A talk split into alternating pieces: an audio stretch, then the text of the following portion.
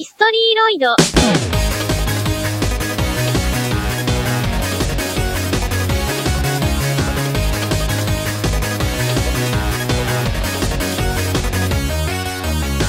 Dans Historyloid, on a eu des moments agréables et on a eu des moments désagréables. La semaine dernière, j'avais très hâte d'expédier l'épisode sur Sonica, qui s'est malgré tout révélé être une bonne expérience. Et bien pour enchaîner sur un épisode que j'avais très hâte de faire. Hi hi tout le monde, bienvenue dans un nouvel épisode d'Historyloid. Et aujourd'hui, j'ai le plaisir de vous parler de ma voix préférée du logiciel SFA2 Mickey.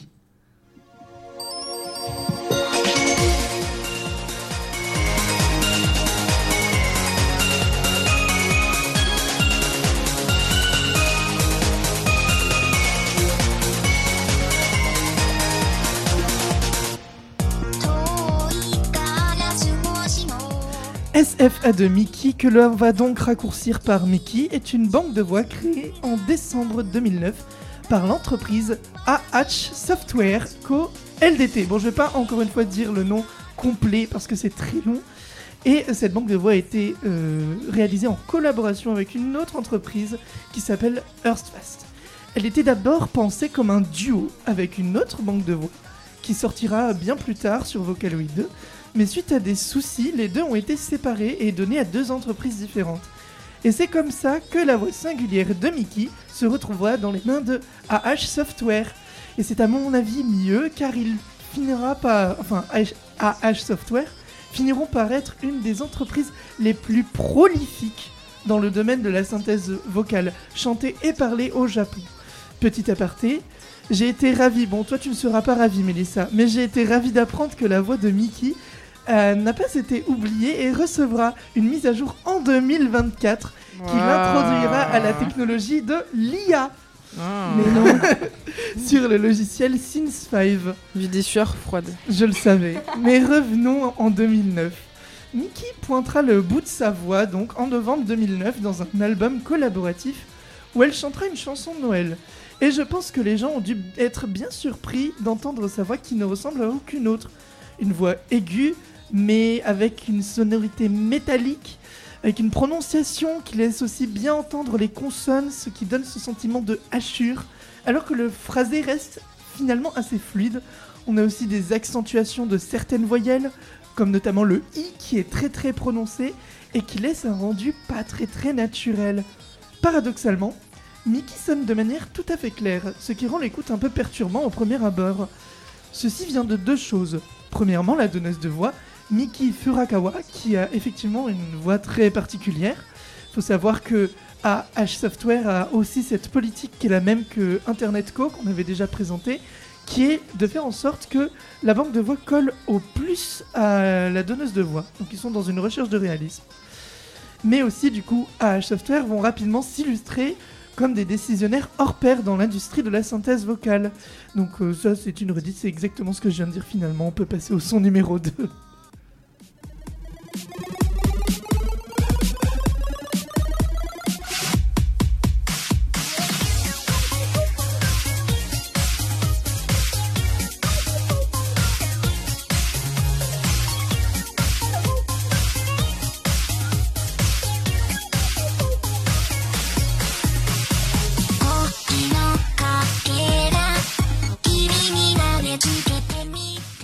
Déjà, Mickey et sa prononciation très spéciale est réputée pour avoir une voix assez instable, remplie de glitch en tout genre. Vous me direz donc que c'est une mauvaise banque de voix. Mais je vous répondrai... Bien. Mais je vous répondrai alors que Mickey sonne quand même très clair et compréhensible, contrairement à Len Act 1 que nous avions déjà, dont nous avions déjà parlé dans Historyloid. Et ces petits défauts, bien qu'ils ne soient pas faciles à gérer, apportent de nouvelles choses, comme le fait que si on sait se débrouiller un peu, Mickey peut gérer l'anglais plus ou moins bien. Elle peut aussi rapper, ce qui n'est vraiment pas une chose commune à l'époque, et ce qui n'est pas une chose commune tout court dans Vocaloid. De plus, Mickey est très versatile. Bon, on- vous n'allez pas beaucoup le voir avec ma sélection de chansons, puisque j'ai mis massivement des choses très électroniques, très pop, mais elle est capable de couvrir de la ballade, du rap, de l'électro, de la pop et même de la dubstep. Bien qu'elle recevra une update, une mise à jour donc en version 4, Vocaloid 4, qui la rendra plus simple et plus versatile. Les deux versions de la voix ont des champs d'action très différents et certains musiciens n'hésitent pas à réutiliser la version 2, la première version, plutôt que la version 4. Cette chronique ressemblait un peu à un plaidoyer, mais euh, que voulez-vous, c'est ma petite chouchoute. Pour en revenir au fait que AH, Software sont vraiment très intelligents, pour coller avec cette voix si particulière, le cara design de Mickey a été pensé comme celui d'un Android. Le côté, analogique colle parfaitement à ce petit personnage d'Android, qui affiche d'ailleurs sur les visuels un large sourire. De manière générale, Mickey nous fout la pêche. Pour autant, Mickey, comme beaucoup de voix de AH Software, vont mettre beaucoup de temps à se créer une communauté de fans, toujours à cause du même problème, le rouleau compresseur Hatsune Miku. Il faut aussi noter que pendant un moment, les musiques produites avec les voix venant de AH Software étaient bannies du label Current, ce qui n'a pas dû aider à rendre la voix populaire, vu que les artistes n'avaient nulle part où se produire. Pour conclure ma défense de SFA de Mickey, je peux vous encourager, je ne peux que vous encourager à y jeter un œil, que ce soit sur YouTube ou Nico Nico Douga, que ce soit V2 ou V4. Écoutez Mickey, il y a moyen que vous soyez surpris vu le nombre de, types de chansons qu'elle est capable de couvrir et vu le nombre de mixages que l'on peut y donner. Je vous laisse donc avec une reprise du titre Systematic Love de Camellia et Satsuki ga Tenkomori par le musicien et vidéaste Koran P et on se dit à la semaine prochaine.